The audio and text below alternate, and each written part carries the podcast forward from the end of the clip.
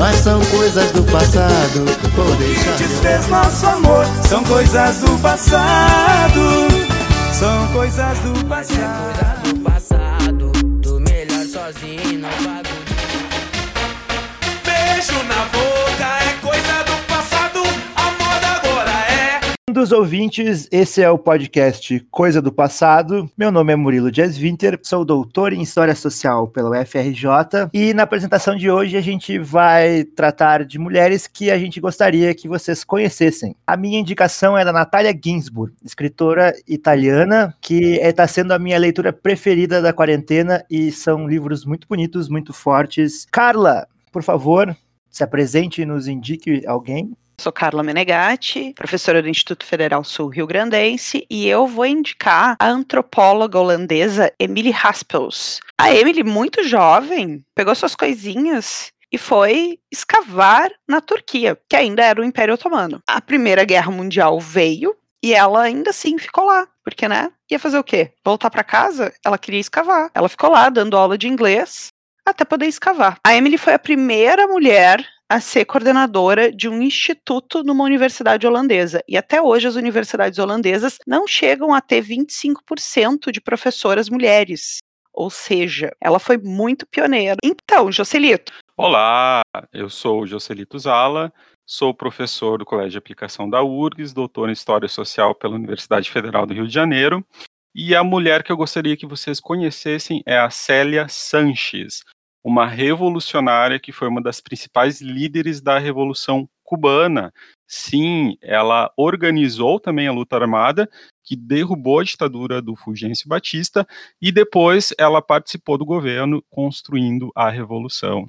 E a mulher que nós três gostaríamos que vocês conhecessem é nossa convidada de hoje, que é doutora em História pela Universidade Federal do Rio Grande do Sul, já foi pesquisadora residente na Biblioteca Nacional, atualmente faz estágio de pós-doutorado na Pontifícia Universidade Católica do Rio Grande do Sul e é autora de uma série de livros e artigos sobre o voto feminino e a luta feminista no Brasil. Bem-vinda, Mônica!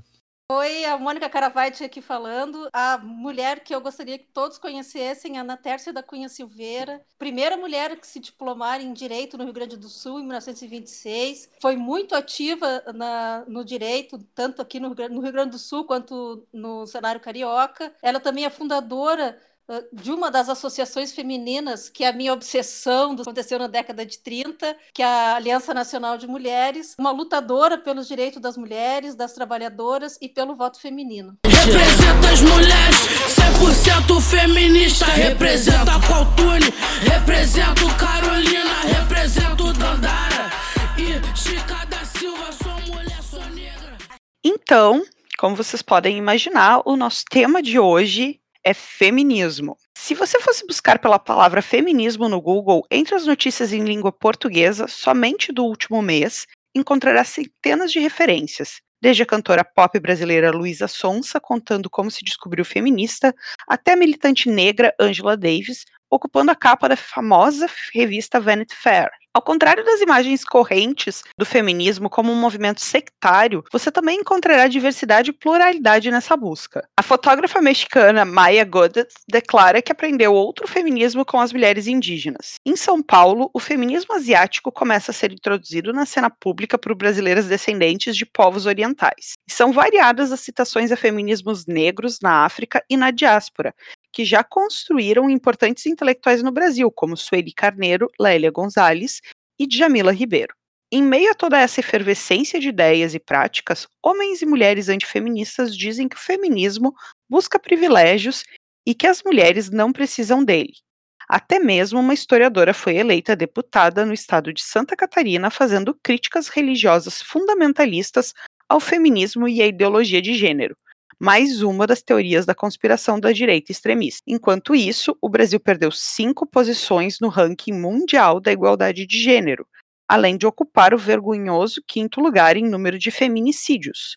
Estudos sobre o impacto da pandemia de Covid-19 também revelam que o desemprego atingiu 7 milhões de brasileiras, 2 milhões a mais do que o número de homens demitidos, e a violência doméstica contra mulheres aumentou em 5% desde o mês de março. Afinal, quais as ideias do feminismo? Por que elas causam tanto medo? E feminismo é coisa do passado? Mônica, feminismo é coisa do passado? Feminismo é coisa do passado, do presente e espero que não precise mais no futuro. Eu também. Gracias a la vida que me ha dado tanto,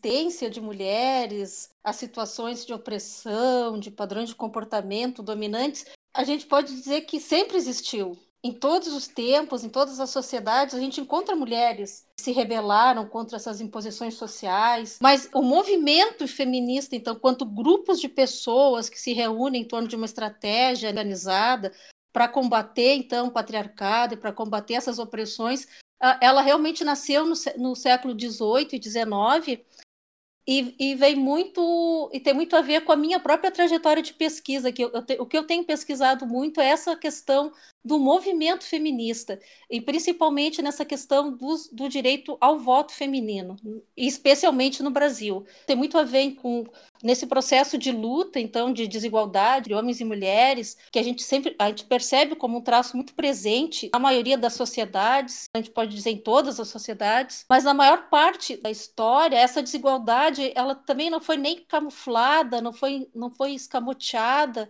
mas muito pelo contrário, ela foi assumida como um reflexo reflexo da, de uma natureza diferenciada dos dois sexos e era muito dita como necessária para a própria sobrevivência e o progresso da espécie.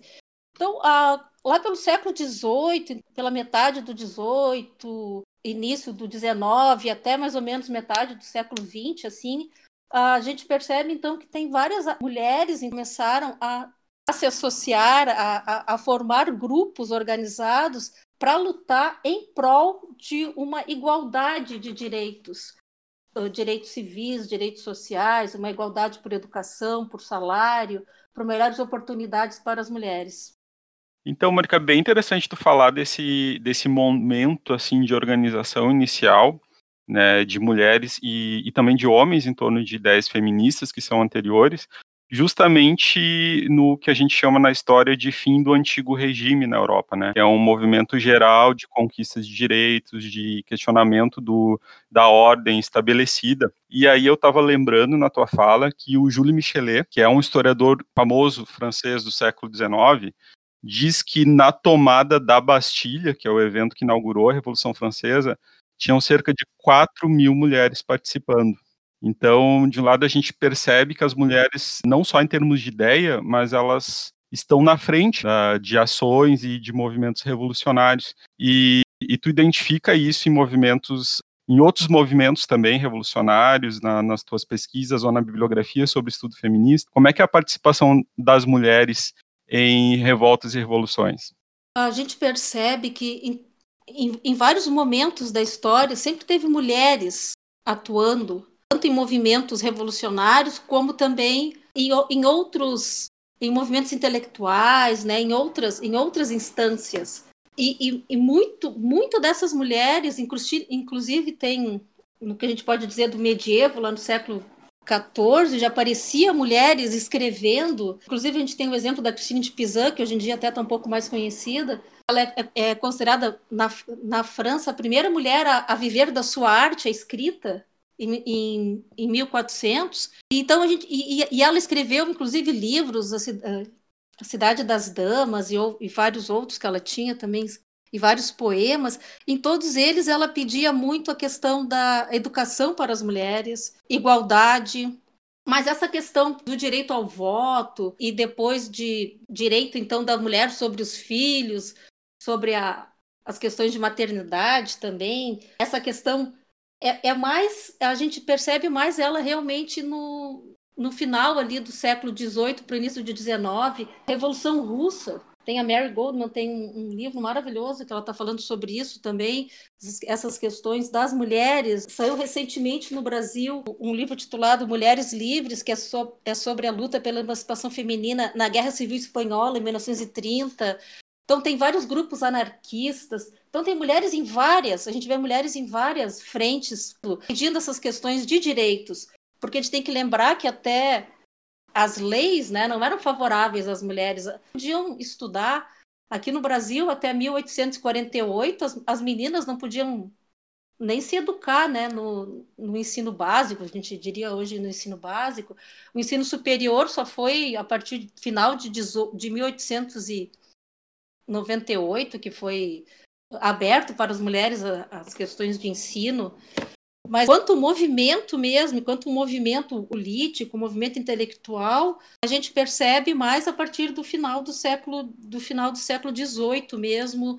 E na Revolução Francesa foi muito forte também essa, essa questão das mulheres, né, fazendo pressão para que a, a, própria voz delas fossem ouvidas. A gente tem o exemplo da Olímpia de Gouges também, que, que, que, fez aquele contraponto aos direitos dos homens, né? ela fez um direito das mulheres. Então, a, a gente percebe muito isso, essa, essas questões que sempre tiveram mulheres à frente, mas na questão enquanto movimento feminino, movimento organizado mesmo, mais organizado, do início do século XIX.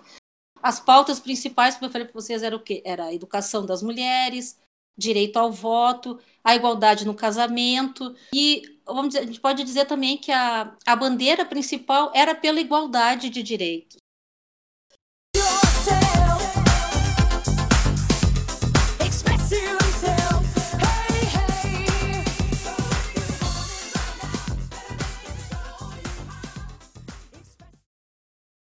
Mônica, a gente tem muito muita referência sobre como o movimento organizado de mulheres começa em outros países, né? Que existe uma historiografia nova, inclusive, né? O teu trabalho é parte disso, mas como é que foi o surgimento do movimento organizado de mulheres no Brasil? Na minha tese de doutorado, eu acabei de publicar, vou fazer propaganda, tá? De, ela acabou de ser publicada pela PUC, né? É As Filhas de Eva Querem Votar, uma história da conquista do sufrágio feminino no Brasil. Então, ali eu, eu procurei mapear essas questões do movimento organizado no Brasil. E ali eu percebi claramente que no Brasil a gente teve dois momentos, que eu chamo então de uma primeira fase desse movimento organizado e uma segunda fase. A primeira fase apareceu então em 1910 com uma professora indigenista baiana a Leolinda de Figueiredo Daltro, e ela, junto com outras mulheres da capital federal ali, ela já estava ela tava no Rio de Janeiro, ela, ela já era uma professora, já ela já tinha uma certa idade, já ela já tinha mais de acho que mais de 50 anos, era uma, era uma mulher separada. Então ela já, ela tinha várias coisas, vamos dizer assim, contra ela, né? Que ela já não, não era muito bem vista lá na, na sociedade da época, mas ela é, ela fundou então em 1910 junto com outras mulheres o Partido Republicano Feminino. Notem que ela, ela é uma realmente é uma associação feminina, mas ela, ela decidiu, elas decidiram por bem, né, dar um nome de partido, já com essa questão porque a mulher na época não tinha nem voz nem vez nessa, na política, né? E ela tinha várias demandas, e uma delas era pelo direito ao voto e também pelo direito das mulheres poderem participar de concursos públicos, que até, até então era proibido para as mulheres inclusive participar de concursos públicos no Brasil. E só para você ter uma ideia, só em 1916 que teve a primeira mulher que pôde con concorrer a um cargo né, no, no, Ministério da. Inclusive a Berta Lutz, que é a mais conhecida também, foi a segunda mulher a, a, a participar de um concurso público no Brasil em 1920. E a segunda fase desse movimento que eu, que eu percebo claramente foi a partir de 1918, 20, de 1918, 1920, quando então a Berta Lutz volta para o Brasil, que ela tinha ido estudar no exterior, ela, ela foi estudar biologia lá na, na Sorbonne, ela passou muitos anos lá, passou parte da parte, ela passou parte da adolescência dela, ela foi estudar com a, junto com a mãe dela, ela, ela saiu daqui do Brasil e foi para lá para estudar na, na, Inglaterra e na França. E eu percebo, a gente percebe claramente então que teve, teve essas duas fases, então em 1910 até mais ou menos 1920, com a, a, a Leolinda Daltro e as associadas desse Partido Republicano Feminino, que inclusive faziam passeatas nas ruas, elas iam para o Congresso para fazer pressão, então, quando tinha lei lá, qual, eles estavam discutindo qualquer lei a favor das mulheres, iam lá no Congresso fazer, fazer pressão mas elas eram muito mal vistas na, na, naquele período, né? Então chamavam, inclusive a Leolinda Daltra, ela era chamada de tendo voz de trovão, essa mulher-homem, essa mulher que não, o que, que, ela, o que, o que, que elas estão querendo a gente percebe claramente até hoje essa carga negativa que tem essa palavra, essa palavra feminista, mas na época ela não tinha essa, essa carga negativa que tem, que tem hoje, né? E a segunda fase desse movimento, então, é a partir de 1920 em diante, então, quando surge a, a Berta Luz, a Liga pela Emancipação Intelectual da Mulher, então ela com outras mulheres do Distrito Federal, elas, mas são todas agora de uma classe mais, mais elevada, então, então elas eram mulheres de políticos, mulheres ricas da sociedade. Então ela, elas fundam essa, essa liga e elas têm muitas ligações com o exterior. E a partir de 1922, a, Berta Lutz também, ela já está já tá trabalhando então como secretário. Isso é interessante notar que ela é secretária do Museu Nacional. Então ela já está trabalhando nessas questões todas. E, e em 1922 ela, ela foi viajar para os Estados Unidos para participar então como no, no Congresso Internacional de Mulheres que, que, que teve lá em, em Baltimore.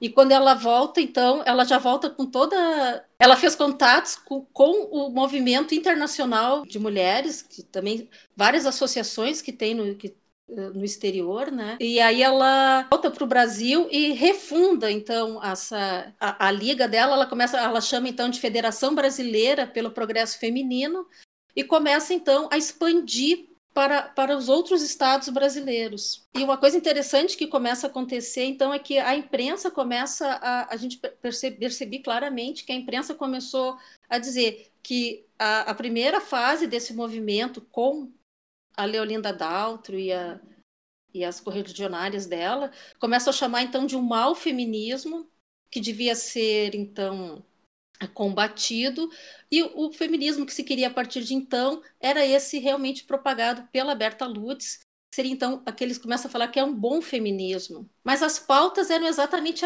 as mesmas, entre tanto a Berta quanto a Leolinda, elas estavam pedindo exatamente as mesmas coisas, mas a, o, o que realmente acaba diferenciando elas é a forma como esse feminismo delas é, é, era, passa a ser visto.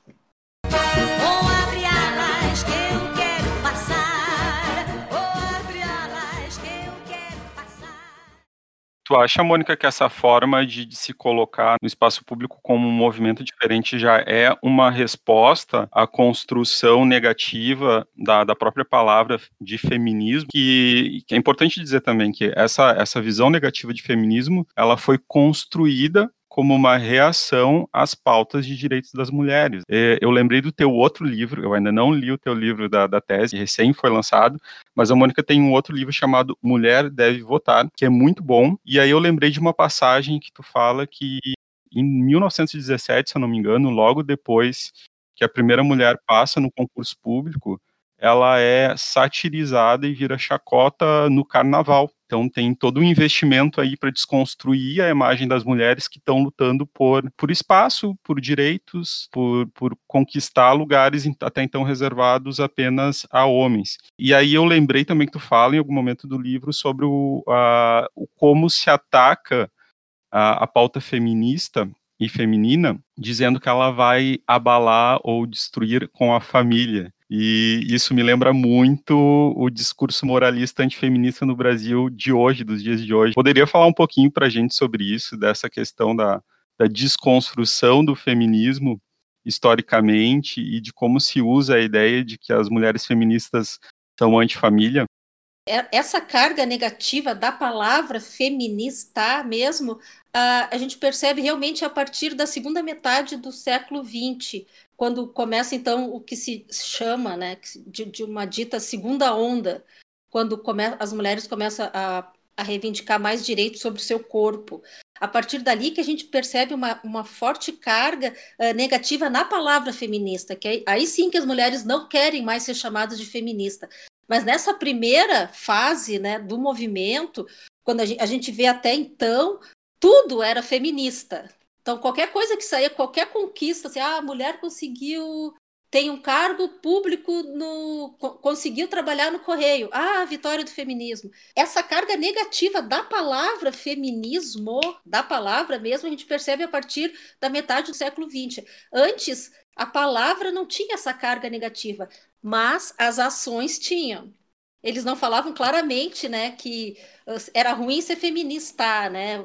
Então, a, a palavra em si não, não era mal vista, mas as ações das mulheres no espaço público eram muito mal vistas. Em qualquer, em qualquer momento que elas se posicionavam, uma, uma das questões que eu estou pesquisando e agora que eu procuro mais levar, estou levando à frente essa questão de como foi difícil para essas primeiras mulheres, essas, vamos dizer assim, essas pioneiras, se colocar no espaço público. Porque o espaço público, até hoje, ele não é visto como um lugar onde as mulheres deveriam estar. E mesmo no espaço privado, também não é todos os espaços no privado que as mulheres são bem vistas também, né? Que a gente fica pensando assim, ah, a, a questão do anjo do lar, ah, que ela tem que estar resguardada dos olhos dos outros. Eu acho bem importante a gente falar que o espaço público ele tem delimitadores fortes contra a presença feminina, mas quando ele se trata de ser amigável, ele mantém delimitadores sutis. É, o espaço público, em nenhum momento, ele é. Inclusive hoje, ele não é. O espaço político, então, em nenhum momento ele é amigável para as mulheres, né? Uma coisa muito difícil para as mulheres é encontrar voz. Por quê? Porque a voz eh, feminina não é vista como uma voz de autoridade. Por que é tão complicado para as mulheres entrarem na política? Porque ela, é, é- é tão difícil elas eh, terem voz nesse espaço público e político? Porque não é reconhecida, a voz feminina não é reconhecida como uma voz de autoridade.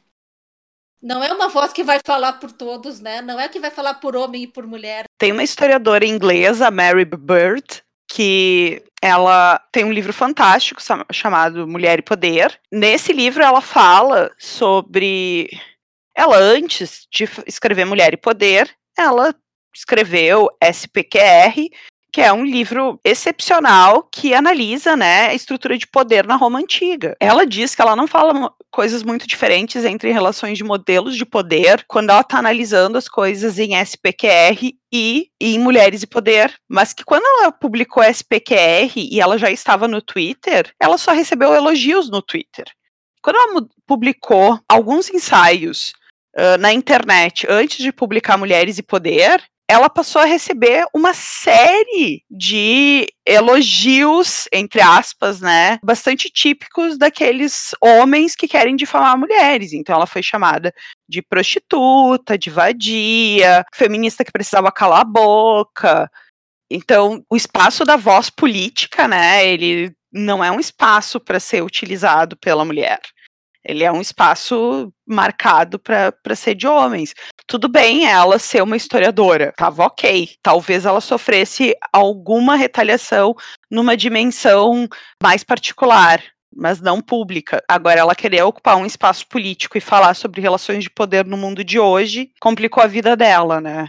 E aí ela resolveu que ela tinha que escrever um livro, porque ela disse que bom, né? Se ela já estava sendo achincalhada, ela podia ser achincalhada bastante. Tava dentro da, da perspectiva do jogo. Mas isso me lembrou muito, né, quando tu estava falando desses julgamentos, porque voz política é alguma coisa que a gente tem muita dificuldade de achar como mulher. E quando acha, nunca é apropriada, né? Porque ela não nos pode pertencer. Pelo menos é o que eu acho que a sociedade vê, né? Não, óbvio, não é o que eu acredito.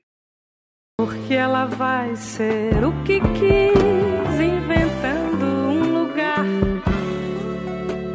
gente a natureza feliz vivam sempre em comunhão e a tigresa possa mais do que o leão. Mas essas primeiras mulheres que se, que se intitularam, que reivindicaram essas questões para si, né, o, feministas, elas estavam muito pautadas nesses ideais que a gente pode dizer que que eram ideais liberais. Então foi nesse nesse nesse meio do liberalismo que essas primeiras pautaram então para defender os seus direitos, há uma participação nessa esfera pública, o direito ao trabalho, ao controle das suas finanças, ao direito a uma participação e uma representação, inclusive na política. Elas começaram a, a, a veicular muito que enquanto os homens não tivessem que prestar contas para as mulheres, enquanto, enquanto ele, eleitores, né, eleitoras, é, as demandas delas também não teriam vez nem voz nesse espaço público. E esse feminismo dito liberal, que também se chama da primeira onda, ele, ele não defendia pautas que visavam a libertação das mulheres enquanto classe, né, em sua totalidade, o foco era no indivíduo, nas suas liberdades pessoais e não numa coletividade. Isso muda na segunda onda, Mônica. E aí também já aproveitando um gancho, tu falou da questão do controle do corpo e da natalidade. Os pesquisadores da área costumam apontar que essa segunda onda tem muito a ver também com o momento de, de invenção da pílula, que a, acaba permitindo uma dissociação entre sexo e, e prazer sexual mesmo, né, do corpo com a reprodução. Então, como é que se dá essa relação? É, essa, essa questão da, do que se chama, então, de uma, uma suposta segunda. Eu não gosto muito dessa, dessa noção de ondas também, é uma coisa que já está um pouco. Ultimamente já não se está muito falando muito, mas porque dá a ideia assim de que tem, tem dois lados, né? Por um momento é, é interessante ter essa ideia da onda, porque são os momentos que tem mais visibilidade, mas também dá a impressão de que no, nos intermeios não tem nada acontecendo, né? Que não é verdade, né? Tá sempre, tá sempre é, é, um é um movimento contínuo, né? Tá sempre tá sempre acontecendo. Mas uma crítica muito grande que se teve a esse primeiro dito então liberal é que ele deixou de lado então essa vivência das mulheres negras, das mulheres trabalhadoras, né? E promoveu muito a noção de uma mulher genérica, que seria então quem seria essa mulher, né? Desse primeiro feminismo, né, desse que tinha esse foco maior nas liberdades pessoais e não tanto numa coletividade, era uma mulher branca e de classe média e intelectualizada, escolarizada. Já nesse segunda, nesse segundo movimento, então, de, de segunda onda, vamos, comprar ideia, então, o que, que elas estavam defendendo? Direitos civis, direitos sociais, políticos mas não mais com aquela ênfase que tinha na primeira, né? Mas principalmente esses direitos sexuais e reprodutivos e também muito forte esse combate à violência de gênero. Qual é o período? A, a pílula foi um dos fatores fundamentais para isso, porque realmente tirou essa questão, esse peso, essa pecha da mulher, né? Essa questão da, da reprodução então, direito sexual, então aí começa a minha questão do prazer, dos direitos sexuais da mulher, dos direitos reprodutivos, pelo direito ao seu corpo. Isso que na primeira, né, na, naquele primeiro momento, então, do movimento, não era nem um pouco, não era falado isso, essas questões de, de aborto, não, não eram comentados. Uh, o que a gente percebe também claramente que nessa primeira fase o que as mulheres, até para até para elas se terem lugar e, e terem vez e voz nesse espaço público, elas começaram muito, uh, inclusive essa é uma pauta da Berta Lutz, por isso que eu falo que ela começou a ser muito identificada como esse bom feminismo, porque porque elas sempre falavam uh, que elas estavam que elas não queriam usurpar o lugar dos homens, elas queriam estar ao lado dos homens, então elas queriam alguns direitos para poderem uh, uh, exercer melhor o seu papel ao lado, como companheiras dos homens. Então, uh, para mim, isso é uma, é uma, foi uma estratégia que elas, que elas tiveram né, no período, para elas realmente poderem ter vez nesse espaço público, ter ter um pouco de voz. Mas também eu acho que foi um, um tiro no pé, vamos dizer assim, porque aí come, uh, depois elas perceberam que uh, terem conquistado direitos políticos acabou não, não, não levando a, a, outras conquistas, né? Então, por isso que teve esse segundo movimento, então, a partir da década de 60, a partir da década de 70, que aí começa muito com grupos de reflexão, pedidos de mudança na legislação, mas principalmente mudanças na mentalidade.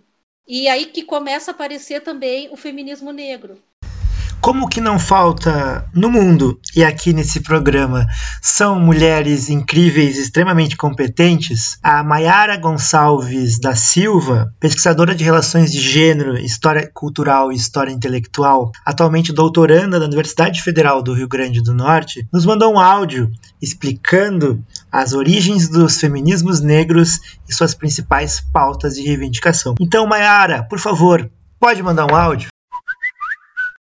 Hoje eu vou falar para vocês um pouco sobre feminismo negro, que atualmente é até mais interessante a gente pluralizar o termo e falar em feminismos negros, entendendo que esse movimento é plural e não homogêneo. Eu acho que a primeira coisa a se dizer sobre feminismo negro é que ele não é uma complementação ou mesmo uma adição do feminismo. Para algumas autoras, como por exemplo a norte-americana Patricia Hill Collins, o feminismo negro ele é parte de um projeto, né, de uma perspectiva que vai ser elaborada a partir dos anos de 1970, que vem para dar conta das opressões estruturais e pensar políticas de e sobre e para mulheres negras. Então, quando a gente fala em opressões, nos referimos à negação que um grupo opera contra um outro grupo, a acessos a recursos ou mesmo a acessos a direitos da sociedade, como, por exemplo, educação, cidadania, trabalho, saúde, moradia, enfim, entre outros. Então, a depender do lugar que você ocupe na sociedade, você experimenta essas opressões de forma variada. Há, portanto, uma interseccionalidade, que é até uma reflexão que surgiu dentro de um coletivo norte-americano formado por mulheres negras e lésbicas e que posteriormente foi um conceito que foi cunhado, academicamente falando, pela intelectual Kimberly Crenshaw. Né? A interseccionalidade é também um tema abordado, inclusive, pela Carla Cotirene no livro Interseccionalidade, que ela escreve e faz parte da coleção Feminismos Plurais, que foi organizado pela filósofa Jamila Ribeiro. E aí, esse é um conceito que pertence ao território discursivo do feminismo negro. Em outras palavras, as mulheres negras elas sofrem no mínimo três formas de opressão, que seria a classe, a raça e o gênero. Se nós nos debruçarmos sobre as condições dessas mulheres negras, especificamente aqui no Brasil, nós vamos observar que enquanto grupo, essas mulheres, por exemplo, elas estão ocupando os trabalhos de menor renda no país. Além de que elas também são maioria em empregos informais. Se a gente observa a presença dessas mulheres negras no ensino superior, nós podemos observar que elas estão em menor número do que, por exemplo, comparado às mulheres brancas ou homens brancos. Elas só apresentam maior número de presença nas universidades brasileiras se a gente compara a sua situação com as situações dos homens negros. Se a gente estende essa porcentagem de presença de mulheres negras em cursos de pós-graduação no Brasil, ou mesmo as mulheres negras que são doutoras no país, esse número ele é menor ainda. Então, além dessas opressões de classe, a raça e o gênero, eles também são opressões que se interconectam sobre os corpos e a vida dessas mulheres negras. Elas, por exemplo, são as mulheres que menos casam, elas são hipersexualizadas antes, durante e depois do carnaval, elas têm as suas imagens, principalmente nos meios midiáticos, sempre vinculado a mucamas, né? Uma espécie de tia Anastácia. Ela é retratada como aquela mulher que é muito exagerada, que é bizarra, que é barraqueira. Os cabelos dessas mulheres, eles são alvos constantes de injúrias, de piadas e de rejeições. Segundo a Lélia Gonzalez, essas mulheres pretas, elas não compartilham apenas histórias de opressões, mas também histórias de luta, né? E é aí que vai emergir o feminismo negro. O feminismo negro surge diante da necessidade de se discutir a questão de gênero dentro das pautas dos movimentos negros que já estavam organizados e também ele surge da necessidade de se racializar o gênero dentro das demandas dos movimentos feministas existentes na época. E esse último ponto é importantíssimo porque é através do feminismo negro que as mulheres negras elas passaram a refletir sobre o lugar que elas ocupam na estrutura e passaram também a entender que as demandas dessas mulheres negras, elas não são as mesmas das mulheres brancas e muito menos as mesmas demandas dos homens negros. O movimento feminista dos anos 1960 e dos anos de 1970, ele é condizente com a condição da nova mulher progressista, que é uma mulher de perfil branco, que é uma mulher classe média, que é uma mulher burguesa. Atualmente, para a gente ficar em um único exemplo, se nós pegarmos no Brasil os dados de um ano atrás sobre a taxa de feminicídio, nós verificamos que enquanto a taxa de feminicídio de mulheres brancas caiu 9,8% aproximadamente, a taxa de mulheres negras sofreu um aumento de 54,5%. Por isso que a Sueli Carneiro, ela é bastante cirúrgica quando ela fala da necessidade de se enegrecer o feminismo, né? E enegrecer significa demarcar instituir na agenda do movimento de mulheres o peso que a questão racial ela teve e tem na configuração, por exemplo, de políticas demográficas, de programas de saúde para mulheres, ou mesmo em seleção no mercado de trabalho, entre outras coisas. Ou seja, pensando como o racismo é algo que tensiona essas relações de gênero em nossa sociedade. E aí eu volto a ressaltar que o feminismo negro é um lugar de potência, porque ele é capaz de devolver o lugar de humanidade aos corpos dessas mulheres negras. O feminismo negro tem a ver com autoestima, tem a ver com empoderamento, questões de saúde, relações afetivas, mercado de trabalho, presença de mulheres negras em ambientes da educação, tem a ver com representatividade, tem a ver com resistência dessas mulheres negras. E como já foi mencionado, o feminismo negro ele é parte de um projeto. Ele é composto por uma epistemologia, um pensamento, inclusive um aporte teórico que pautam as ideias de mulheres negras. Sabe-se muito a respeito sobre as intelectuais dos Estados Unidos, que estruturaram uma epistemologia do feminismo negro, tanto um feminismo negro afro-americano como também afrodiaspórico. Então, alguns nomes interessantes é a Patrícia Hill Collins, que já foi mencionada, a Audre Lorde, a Alice Walker, a Bell Hooks, a Angela Davis, né, a própria Kimberly também, que nós já falamos sobre. Só que no Brasil, nós também podemos encontrar e falar de um corpo teórico que marca um pensamento feminista negro, ou amefricano, né, que é um conceito utilizado pela Lélia Gonzalez. E aí nós ficamos em alguns nomes, como por exemplo a própria Lélia Gonzalez, a Beatriz Nascimento, a Sueli Carneiro, a Joyce Beth, a Jamila Ribeiro, a Juliana Borges, a Carla Cotirene, a Jurema Werneck, a Stephanie Ribeiro, entre outras. Então, para finalizar, eu convido vocês a ouvirem as vozes dessas mulheres negras e a lerem as produções delas, para além das produções acadêmicas, inclusive. Uma vez que o feminismo negro ele retira essas mulheres negras do lugar de invisibilidade que a sociedade legou a essas mulheres, assume um lugar de protagonismo, essas mulheres negras, e finalmente contribui para a construção de um projeto político mais amplo, mais democrático e mais justo barata do mercado é a carne. Só, só cego não vê. Que vai de graça pro presídio e para debaixo do plástico. E vai de graça pro subemprego e pros hospitais psiquiátricos. Pode homem feminista? Pode. Tenho problemas com a ideia de que um homem se reivindique feminista, porque a gente conhece também os esquerdomachos, né? Posso falar de, dessa figura, o macho, ou o macho palestrinha, né? Que também é uma outra categoria, que é o cara que pratica o mansplaining, né? Para quem não sabe, mansplaining é um termo que vem do inglês, mas que cunhado pela feminista Rebecca Solnit e que significa exatamente homem explicando, que é quando um cara explica exatamente o que tu explicou ou o que é a tua especialidade para ti, para uma outra para uma mulher. Eu prefiro o homem que se intitula alguém solidário à causa do que alguém que se diz feminista.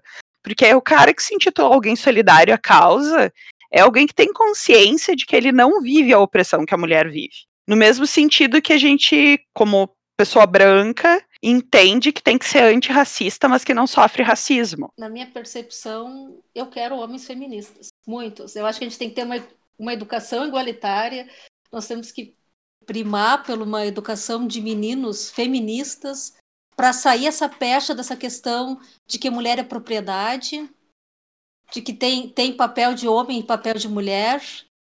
Uh, essa questão toda, eu acho que tem que ser muito trabalhada ainda, é uma questão que a gente precisa ainda desenvolver muito. Então, eu quero mais homens feministas, mas eu não quero homens falando por mim. Eu tenho a minha própria voz. Posso falar sem fazer mansplaining, tentando, pelo menos. eu acho que a questão do lugar de fala realmente ela, ela veio para a gente se colocar e a, ter empatia, né? Pelas questões de lutas no geral.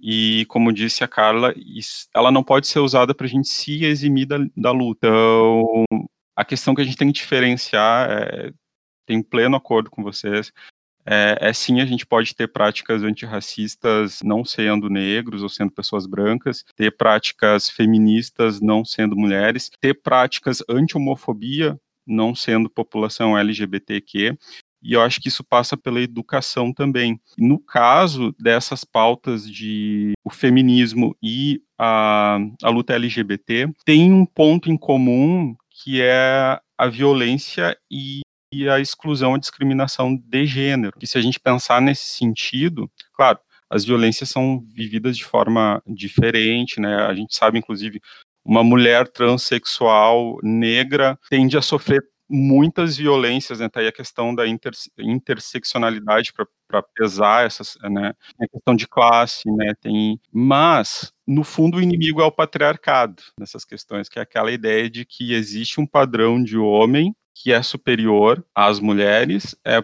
superior a outros padrões de homens, inclusive de homens que são heterossexuais, né? Existe um padrão de masculinidade que hoje a gente está começando a chamar de masculinidade tóxica, que afeta todo mundo, né? Então, se a gente não tiver uma educação feminista, como a Mônica falou, ensinando os meninos a respeitarem né, a diferença de gênero, a diferença de orientação sexual, enfim, os homens vão, heterossexuais vão continuar sendo cobrados culturalmente por essa masculinidade viril para oprimir.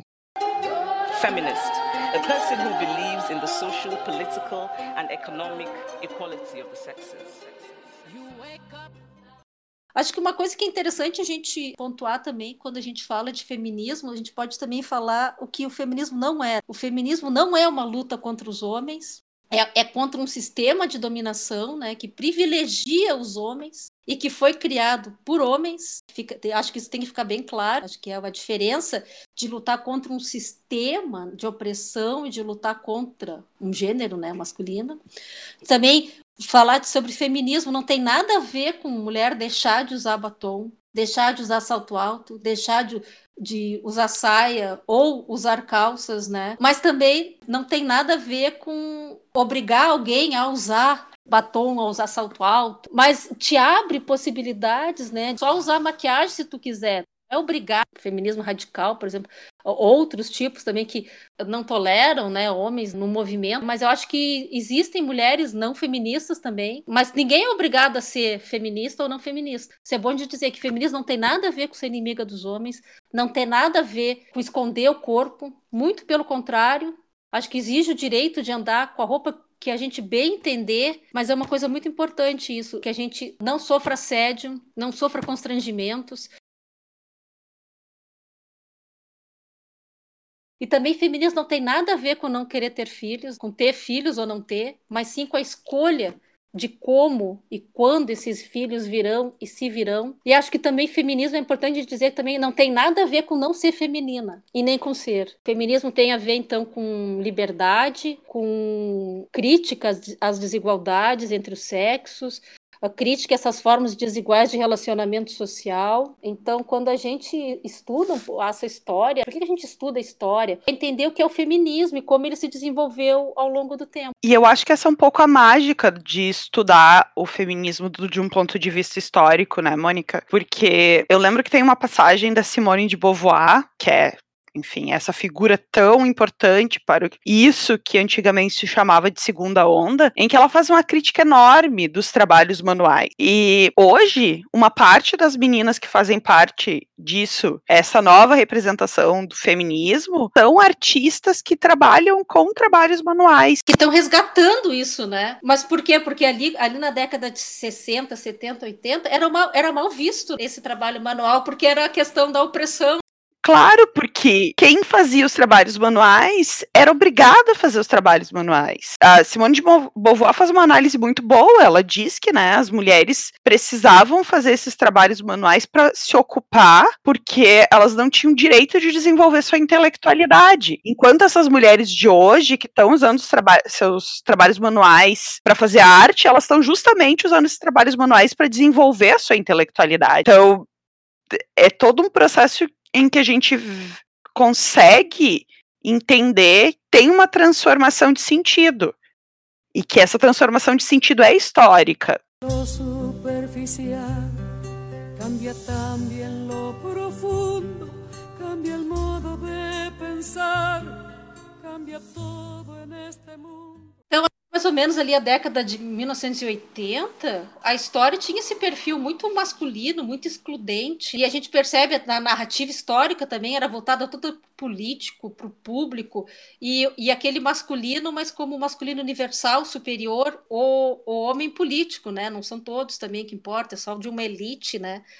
Mas é, é uma questão bem interessante a gente pensar que as mulheres eram excluídas duplamente, tanto como personagens e como produtoras da própria história. E aí que entra também essa questão da, desse movimento que aconteceu lá na, na década de 60, 70, muito relacionado a essa militância feminista, que começa então a introduzir então a história das mulheres na, na história, né? Então a gente começa a integrar as mulheres nesse processo histórico. E, e, também os primeiros estudos que se teve na época começou também. Elas queriam integrar a mulher nesse processo histórico, mas evocando quem? Também as heroínas né, dos, dos séculos anteriores. Aí, quem era a primeira mulher que trabalhou, sei lá, no século XVIII?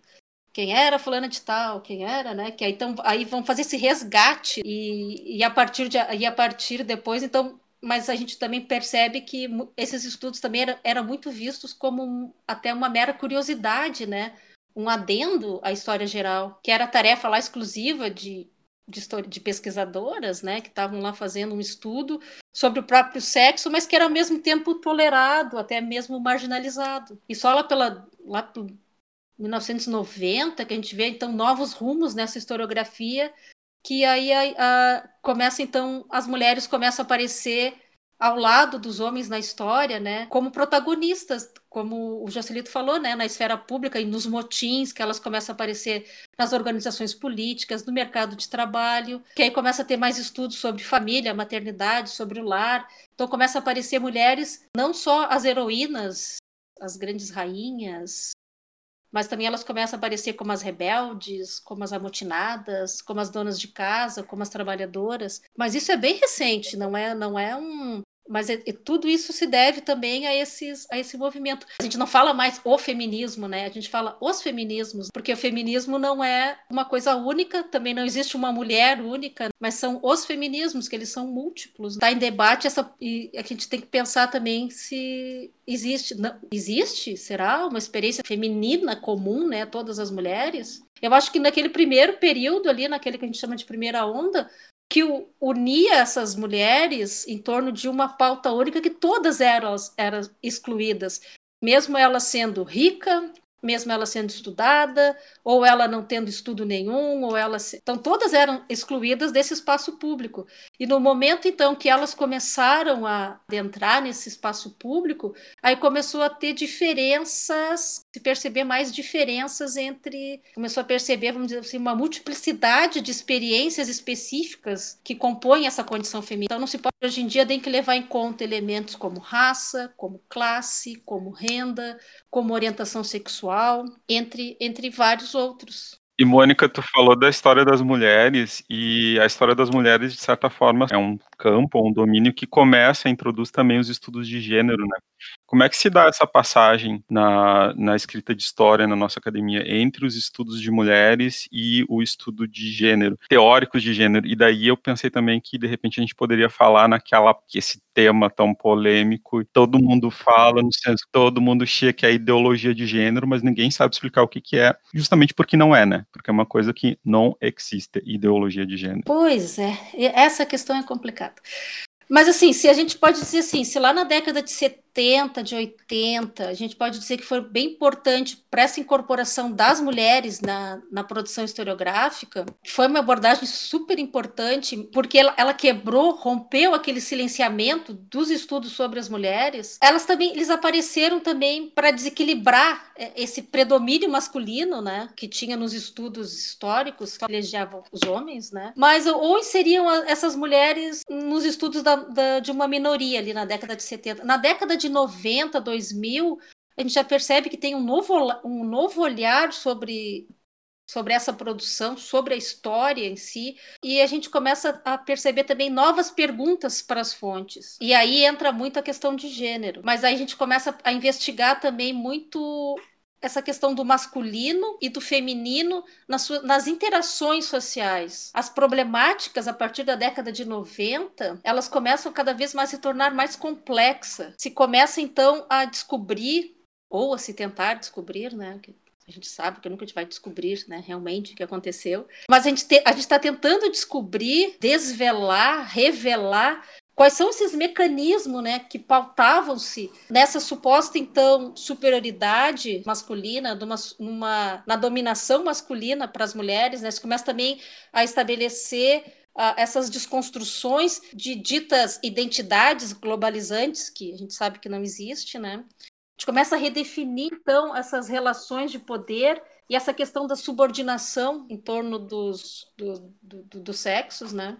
E aí, aí entra muito a questão da teoria feminista, que começa a investigar essa organização social, tendo como ponto de partida as desigualdades de gênero. Tudo isso que tu está trazendo mostra que o feminismo também produz reflexões que ajudam a gente a compreender o mundo e desconstruir essas, essas relações de poder e aí, enfim, é a reação, né? Gênero é uma categoria de análise histórica, né? Ela não é uma, ela é uma categoria que a gente pode dizer que científica dentro do campo de, de ciências humanas. E aí, quando se usa o termo de ideologia de gênero como um artefato político para criticar as teorias feministas, né, está dizendo que é mentira, que as feministas inventaram tudo, que não existe. Quer dizer, é uma. Me parece, não sei se vocês concordam, que é uma tentativa de voltar a naturalizar essas diferenças sociais que a, que a gente já avançou muito e sabe que são construídas sociais e culturalmente, que a dominação é construída cultural e socialmente né, que a opressão é construída. Então diz não, isso é ideologia de gênero, porque de fato, e aí chegando no, nos, nos fundamentalistas até religiosos mais radicais, tem aquela visão de que mulher tem que ser submetida, a mulher tem que se submeter, né, ao homem, ao marido, ao pai e até ao irmão, né eu me lembrei do trabalho do Carlos Eduardo Barzotto, tá pesquisando justamente o uso da, do termo ideologia de gênero nas legislações municipais aqui no Rio Grande do Sul. Então é a tentativa de impedir qualquer tipo de trabalho que com os alunos que fale de sexualidade ou que fale né, de relações igualitárias entre meninos e meninas ou que trabalhe contra homofobia. Mas é isso, eles não conseguem definir nem em termos de legislação o que, que é uh, ideologia de gênero. Final da década de 70, final, começo de 80, a Joan Scott, que é uma historiadora estadunidense, ela realmente cunhou esse termo. Ela diz que gênero é uma, é uma categoria útil de análise, porque ela determina que essas ações, essas posturas que homens e mulheres reproduzem na sociedade é uma construção de um conceito, né? É uma forma da gente compreender quando a gente utiliza gênero. O problema é que em português, quando a gente usa gênero, é que a gente usa o mesmo para dizer homem e mulher, né? Gênero masculino e gênero feminino. Mas quando a gente está dizendo nos estudos de gênero, quando a gente está falando a gente está usando que é como é uma, é uma forma da gente compreender e de rejeitar aquelas justificativas biológicas de dominação dos homens para com as mulheres. Então, a, nos ajuda então a pensar, como eu tinha falado, né? Porque em muitas famílias os meninos são educados de um jeito e as meninas são educadas de outro, que é uma questão de gênero, que a educação, essa educação não igualitária continua a reproduzir essas assimetrias, né? Tanto no mundo público quanto no político. Mas o termo gênero ele surgiu mesmo no espaço acadêmico, mais ou menos, né? Junto com essa